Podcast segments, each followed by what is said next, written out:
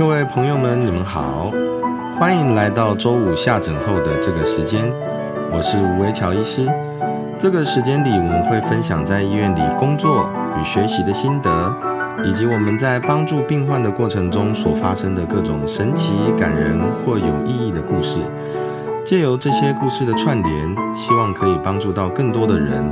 那么，就让我们开始吧。最近期末小朋友期末考嘛，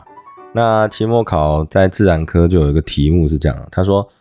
当你走进一个电梯的时候，当然这个假想性的电梯啊，假想性电梯，那你进去的时候，门这一面没有镜子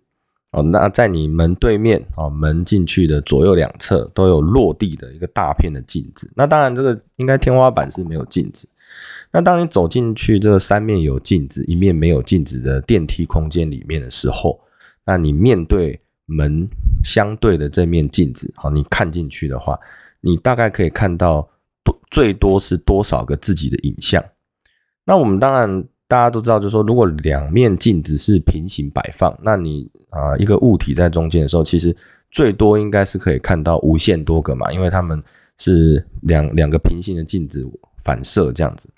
但是它的这个有趣的地方就是在于说。因为它的第三面，就也就是说，除了平行镜子的这个之外，哦，第三面门进去的这个对面也有一面镜子。那当你看进这个镜子的时候，你你会认为，就是说，你看到的是左右两边平行的影像呢，还是说，实际上它是对应这个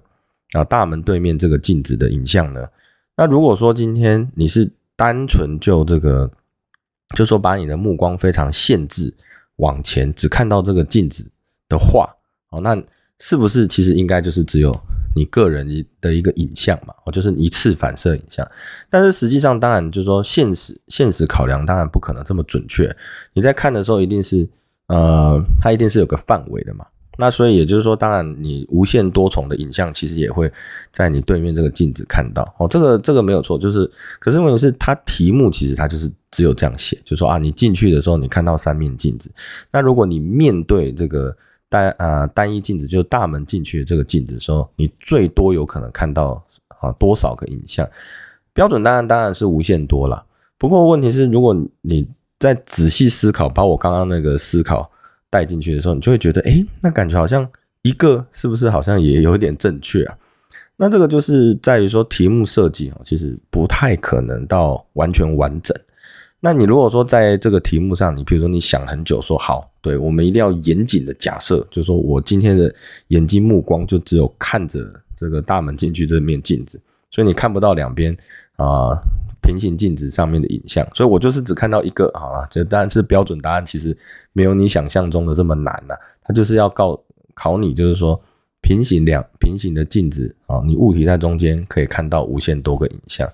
那这个就就回应到啊一个在台湾考试的一个事实啊。其实我们台湾考试其实蛮蛮蛮常出现一个状况，就是一试定终身哦，尤其是像以前嘛，像我们之前的年代，基本上。大学联考就一次而已哦，那一次考完大家比分数。那你如果那一天，呃，你是正常发挥呢，还是超常发挥哦？那这样其实对你日后可能可能考上哪个学系？那你想嘛，一个高中生啊，当你面向大学的时候，其实你也不知道到底你对什么东西会有兴趣啊。那以前当然就是说啊，父母是父母是什么啊？甚至他是什么职业，或者是说他希望你走向什么职业？那你到最后大概。最多最大的可能性就是你就会往那个方向去走，所以为什么常常常人家讲富爸爸穷爸爸？其实如果你把富穷挂在爸妈前面啊，当然这个概念是很线索，不过也相对的代表就是说父母的认知哈，对对这个世界的认识知，其实对孩子的影响有一个莫大的一个莫大的一个影响力。我们来看到这次，呃，学测，其实实际上它的学测刚过嘛，哦，那也希望大家都可以考得很好。学测刚过，那就有补，其实是补教界的啊，补教界的人跑出来讲，就是说啊，有一个题组，哦，因为大考中心之前没有释放过类似的这个呃题组的形式啊，简单讲就是它其实是是没有考古题啊，就是没有考古题是这种形式。那它蛮特别，它是一个填空题。那如果你去查，呃，大家如果要去看这个题目到底是什么时候，记得是 Google 这个一一三年啊大啊大学学测自然科，那它大概是在四十三题左右，就是说他们提出来是在四十三题，但是实际上前面几题是一个题组。讲到题组哈，题组其实是从我大概啊，我我上大学的时候，其实那个时候还不是非常流行。考题组就是每一个题目它其实就是一个呃一段一段叙述，然后一些选择哦这样。那那个时候尽量是没有在考填空题的。如果说是比如说很确定标准有标准答案的，比如说像英文的填空哦，那他很确定这个部分要填哪一个介系词或者是受词状况啊，动词变化，基本上他他会考填空。不过我们那时候因为非常在意，就是说零点五分呐，或者是什么倒扣不倒扣机制，所以其实基本上它每一个每一个填出来答案一定都是要非常确定、非常标准那如果是这样，那大家最常用的一定是选择题。我们那一年的物理还出了一个现象，就是说大部分的啊物理试卷通常都是第一第一个区块是单选题，那第二个区块是复选题。那但很有趣的是，我们那一年刚好第一个区块跟第二区块都是单选题，我有点忘记有没有复选题，好像好像那一年就没有复选题。那后面就是有一些题组，有些应用。那当然，呃，填空申论部分我已经有点忘记。那最主要就是说，他那一那一年哦，因为第一第一个第二个区块是复选题嘛，所以你就会。写写写，中间其实心里面会觉得怕怕，这样说，哎，这明明是明明应该是复选题，但是为什么我好连续好几个题目都只有一个答案？那这个时候你你的心里会怎么想？一定会想说啊，我是不是少漏了一两个答案？那我至少啊，比如说有一些很有可能，我就把它填上去，哎，结果哪知道就踩到了这个陷阱。不过实际上他那时候当当然大家也是在讲这个事啊，不过那个时候因为新闻媒体没有这么流行嘛，哦，那补教名师基本上都还是比较。偏低调的状况之下，所以那个时候就有同学跳出来说：“哎啊，我我怎么会？就是他出来考试完出来的时候，他就说：‘哎，糟糕糟糕，我我第二第二个区块复选题哈，可是我全部都只有选一个答案，可是我就只觉得就只有一个答案呐，那这这个是不是有今年考试是不是有问题？那就才发现说第二个区块那个的那个 title 就直接写。”单单选题二啊，就是其实他一开始也就告诉你说，哎，我这一区其实也是单选题哦，那就就就很多人就中招了。那中招了之后，那一年的物理就其实就平均分就蛮低的。不过不过我们那一年的呃大学自考的平均分本来就蛮低的，就是说我像我们前一年上台大一大概要五百多分吧，五百一还是多少？我们那一年其实四百八十几就上了。所以也就是说，呃，其实你看，像像物理大概就有这个问题，然后可能它一些题目哈，像我们那时候生物大概也就有题组了，只是说没有像像这样，就是说完全直接表格让你去填空了。那因为填空题其实改改题也是比较困难呐，你要自己辨认，你是不是要请人去看？那你说未来欧西亚更更进步会不会？其实不行，你还是得要靠人工阅卷去把某一些啊像。像是作文啊，作文呐，还有英文，还有一些像翻译应用题这些东西，基本上都还是要靠人工阅卷所以，我们那一年的考试题目，因为大家是说偏难呐，那也有些认为说偏比较活用性哦，所以整体分数就下降。那整体分数下降，其实到底是好还是不好，就见仁见智。而且我们那年其实也碰到一个问题，就是说像呃阳明医学系它。当时哈，就是说采集的，因为大学只考当时是可以采集说啊，你呃国文、英文、数学啊、物理、化学，你你采集哪一科嘛？那我记得那时候阳明医学系是只采集化学跟生物两科，所以你就会发现，就是说你只要化学、生物这两科特别好的同学啊，就会上去啊。但是他有可能就是说他可能比如说英文啊，或者是国文的成成绩没有到这么好，可是他还是上去。所以那时候我们前面的学长姐就会笑称说啊，你们这一届成大就是那个原本以前考得上阳明，结果这一届因为学制的问题，所以调到成大来。那不过当然这个就以前的事情了，哦，就大概就是前后前后面在排的的状况。那尤其到这几年，北一其实早就超过成大很多，它已经变成是在在联考的状况之下，基本上他是第二志愿了。好的，台大医学系后面就是北医学系，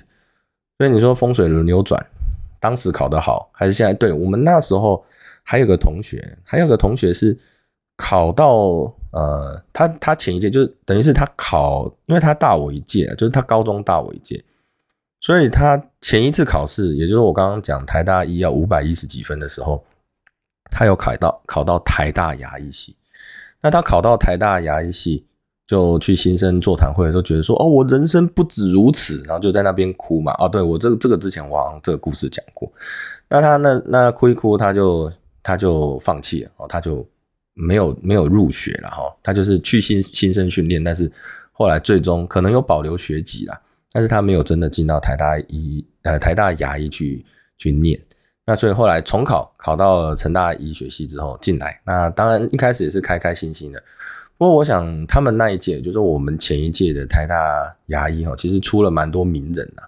那会不会就是说他当时大家也都在想嘛，人生就是没有那个后悔药。我觉得如果当时你在台大牙，会不会其实人生不一样？说不定很好啊，说不定比现在更好，或者是什么的。不过当然那位同学现在也是很好了，哦，也是过得很好。不过。这个就牵涉到一个问题啊，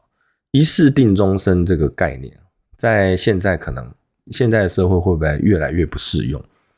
如果你说呃，你考一次考试，而且是在一个，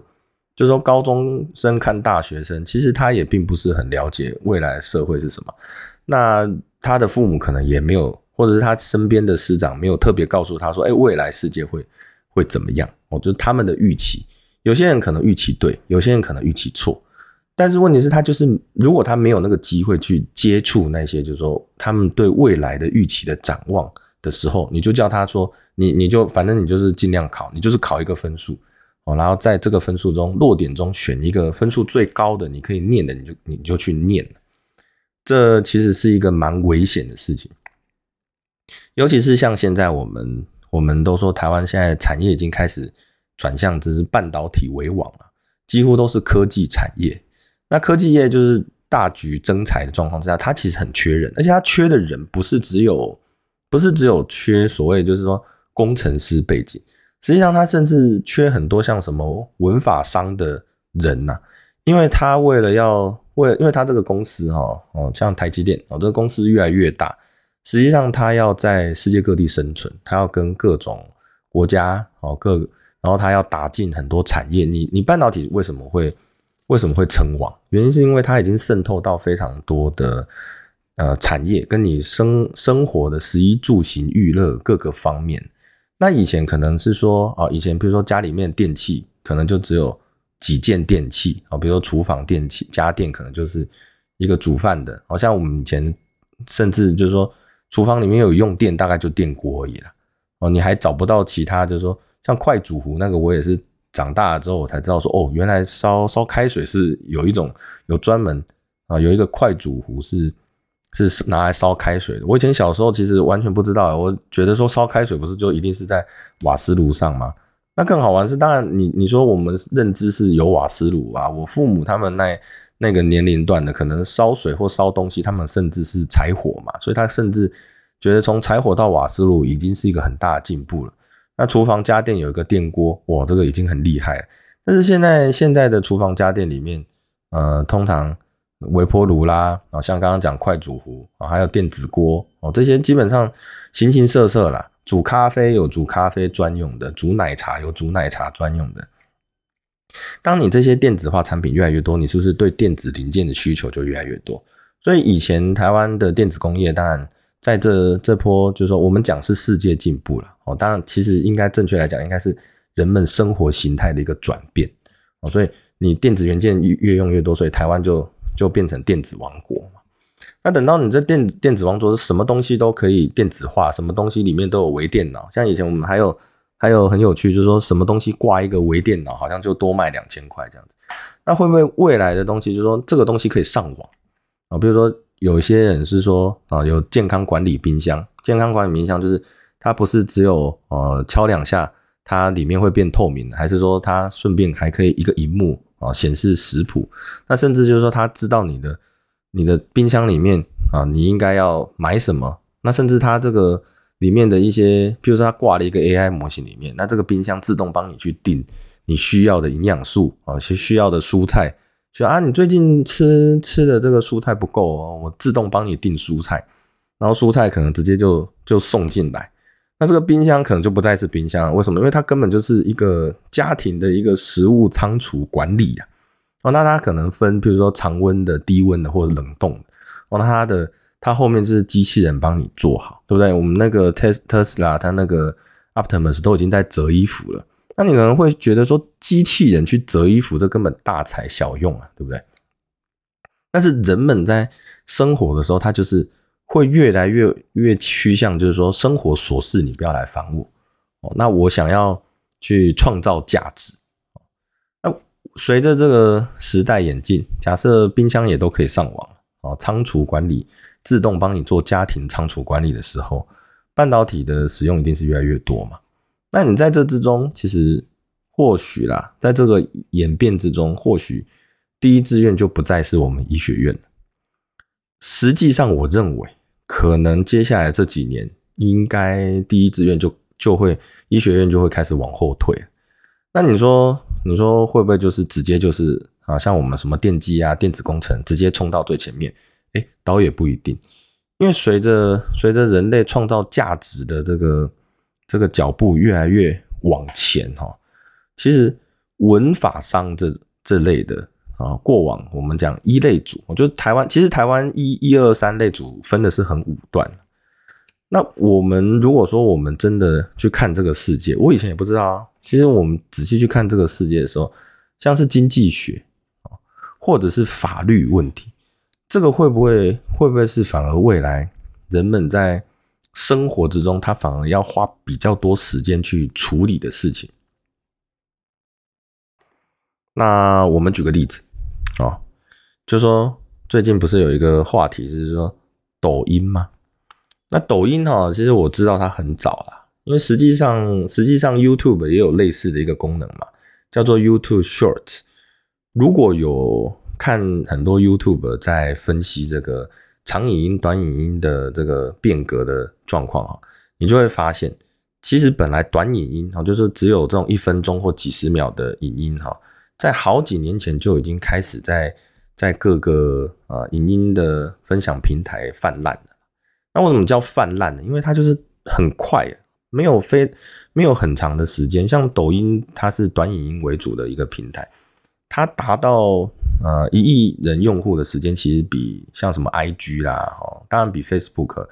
更更快，比他们这些平台都快很多。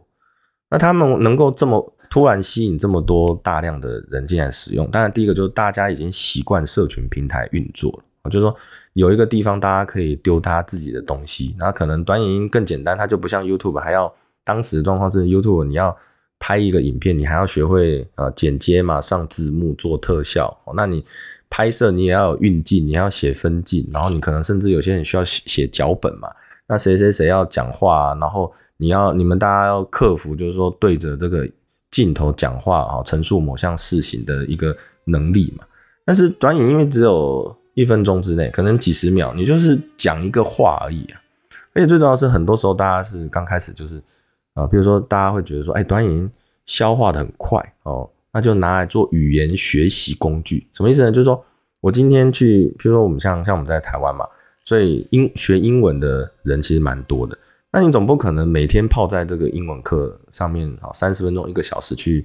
上课，那有些人就会想说，哎，那我就用这个来学英文啊，比如说有些人他就刻意就是剪一段这个影集或者是电影的片段。哦，只可能只有三四十秒，然后他就把那个英文的字幕打出来。那你看了之后，你就会就会去听，然后去看啊，几十秒，你就想说啊，几十秒我就学到了一个，比如说一段一段英文要怎么讲，这样初期的体验其实是很不错。那最主要是它背后的演算法，比如说你喜欢看我刚刚讲皮，你喜欢看英文教学，那他可能就会把这个很多东西全部全部灌进来，这个。演算法哦，其实是我们 AI 应用里面一个非常非常大的领域。它本来就是在啊侦测人类的行为去做分群的。那你一旦因为因为它 AI 的不就像一个 black box，就其实你也不知道它到底怎么分出来的。但是问题是因为它参数够多，所以它可以分出的这个分群哦，它的关系性哦，它第一它分群可以分得更细，第二它分群之间的关系性它可以做得更紧密。基本上你只要输入资料够多，什么样的呃观众的这个行为基本上都可以被它分群分出来。那你知道分群有中，他就推这个推这个类似影片给你，其实你很容易就会上瘾。所以那时候就很多人说，看这种抖音啊啊 YouTube Show 看起来很容易上瘾。那他们公司其实也蛮厉害，像像 YouTube 来讲的话，以前不是通常大家点进去，通常都是啊大家的影片嘛，啊通常有五分钟的，有十分钟的。其实当时一呃当时就已经有人发现，就是说其实一个 YouTube 影片啊。不要超过十分钟，最长十二分钟以内，我就要把一件把一个事情啊，把它做一个完结。你宁可分上下集，分三集，你不要一下子二三十分钟。所以像我们就是 podcast，有时候一次一次二三十分钟了，实际上也容易会造成一些注意力不集中的情形。那不过这个这是其他事情啊。哦，那我们讲讲抖音，那接下来大家就会发现，就是说会会想要去进抖音。是因为，呃，很多研究已经开始出现，就是说，你这种非常快速的切换，然后每一件事情都是很短暂的在你的眼前停留的一个情形，其实会是会会降低人们的注意力，然后也会让学子们他的学习能力可能造成一些影响，这是有可能的哦。原因是因为当你习惯一个东西在你眼前跑不超过三十秒的时候。也就是说，如果有一个东西需要你花三十秒以上去把它看清楚，通常就变得很困难。那如果说大家回去看这个哦，就是说我们当然身边很多人已经考过大学学测了嘛。如果你今天回去看那些大学学测的题目，其实你会发现一件事情，很多东西其实你都你印象你都还深刻，因为毕竟当年啊高中考大学，甚至大学有些都还会继续重复嘛，所以知识的部分其实你都懂。但是那个题目做题目的速度要像以前一样这么迅速啊，然后呃准确的这个呃填出答案来，通常已经很难了。为什么？因为你你的注意力其实其实你进到社会里面，其实很多事情就是很容易拉一拉扎在你很多处需要处理很多杂事嘛。那你有时候签个名、写个文件，有时候都是两三分钟就过去了。那你要像以前一样花二三十分钟甚至一个小时去看一一份试卷，去把它的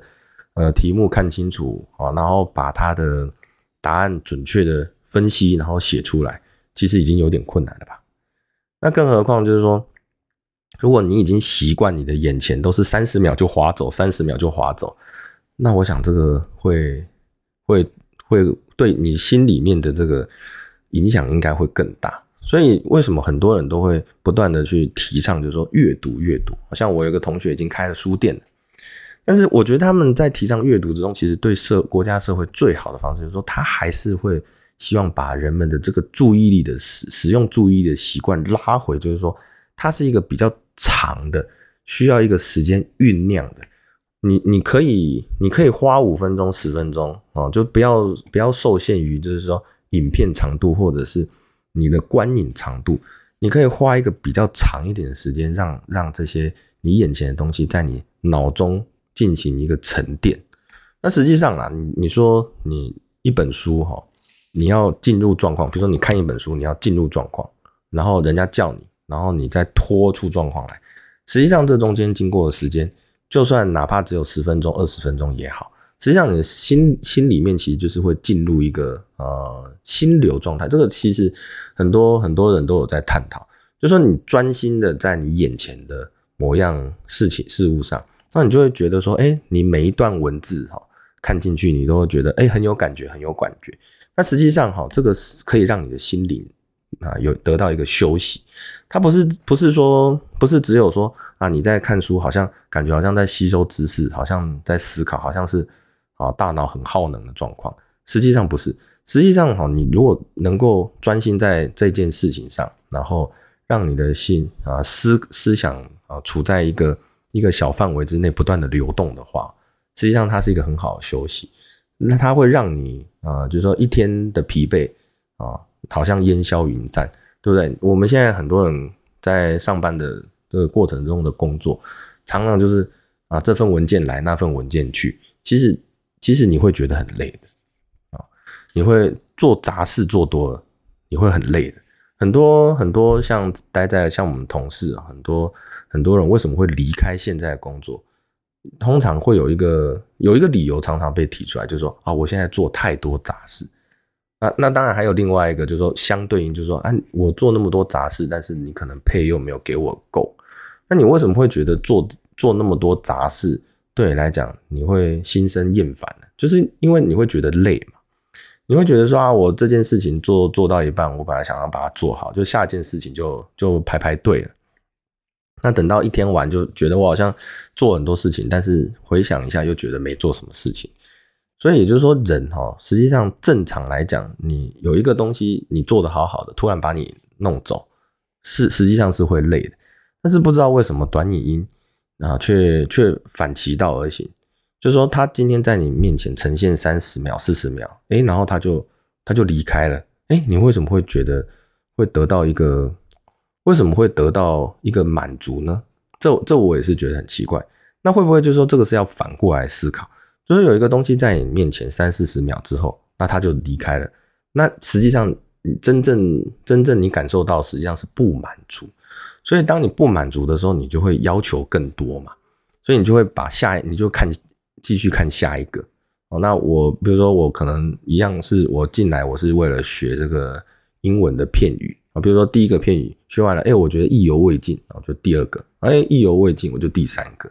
那这个不断的意犹未尽之中，其实，呃，你可能认为一个片段就只有五十秒、一分钟，可是你划了十个片段之后，